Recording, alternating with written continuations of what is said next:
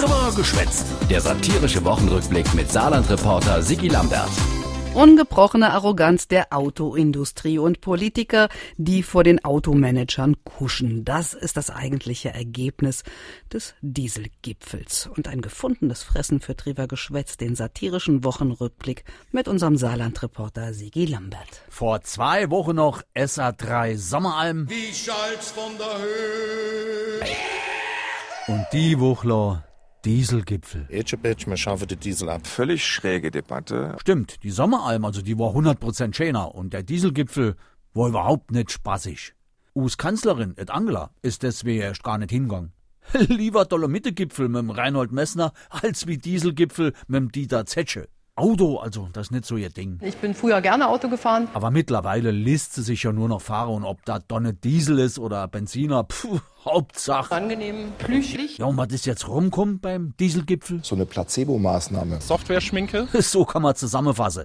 Die Autoindustrie bastelte bisher an der Software rum von den Diesel, die wo sie uns angedreht haben. Und schwupps, hast du nicht gesehen, wird die Luft in der Städte sauber. Die machen sich schön, schön, schön die Säcke voll und reden uns wieder dumm und dann ist wieder gut. Gar nichts ist gut. Statt ein bisschen an der Software rum zu fummeln, hätte die Autofürste müssen verknackt gern die Motortechnik auf Vordermann zu bringen. Aber das wär ja da ja. Da wär vielleicht nachher nämlich genug Geld da. Für die Boni, die wo Zetsche, Müller und Co. kassieren. Geld darf ja unnötiger Scheiße ausgehen. Da haben sie Geld, ne? Die manierierte Automanager kapieren überhaupt nicht, dass sie stramm dabei sind, die deutsche Autoindustrie an die Wand zu fahren. Wer dafür noch einen Beweis braucht, der muss sich nur anhören, mit wat vor abgehobener Arroganz der VW-Chef Müller die Forderung abbischelt, die Dieselmotore technisch auf den Stand zu bringen, denn wo die Autoindustrie über Jahre ihre Käufer vorgegaukelt hat. Ich möchte meine Ingenieure eigentlich gern äh, zukunftsorientiert arbeiten lassen und nicht rückwärtsgewandt an Motoren arbeiten, die 10 und 15 Jahre alt sind. Da bist schon ein echter Sympathieträger, Müller-Matz.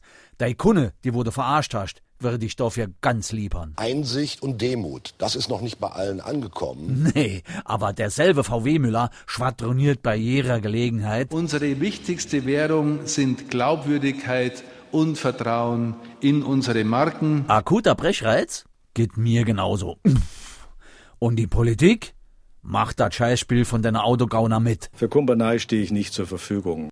der Verkehrsminister, der Dobrindt aus Bayern. Jo, nee, ist klar. Das hat mit Kumpanei nichts mehr zu tun. Das ist schon Unerwürfigkeit. Deswegen hat der so oft den neuer Anzug an, der Dobrindt, weil er sich immer die Knie und die Ellbogen abwetzt, wenn er vor der Automanager rumrutscht. Minister Dobrindt ist Kern des Problems. Er ist der Fahrverbotsminister. Er ist seit Jahren überfordert, mit der Sache umzugehen. Vielleicht war er zu sehr mit der Maut beschäftigt. Jedenfalls die Autoindustrie ist mit dem Dobrindt eisers zufrieden. Der kuscht schön und macht höchstens Momentje. Wenn denen einer gründlich auf die Finger guckt, dann hätte das doch nicht keiner machen. Tja, aber wenn du immer auf die Knie und die Ellbogen rumrutscht, wie willst du ihm dann auf die Finger lue? Das geht gar nicht. Ey, hör auf, ich pack es nimmer. Komm, geh mir bloß fort. Unser Triver geschwätzt wie immer zum Nachhören auf sr3.de.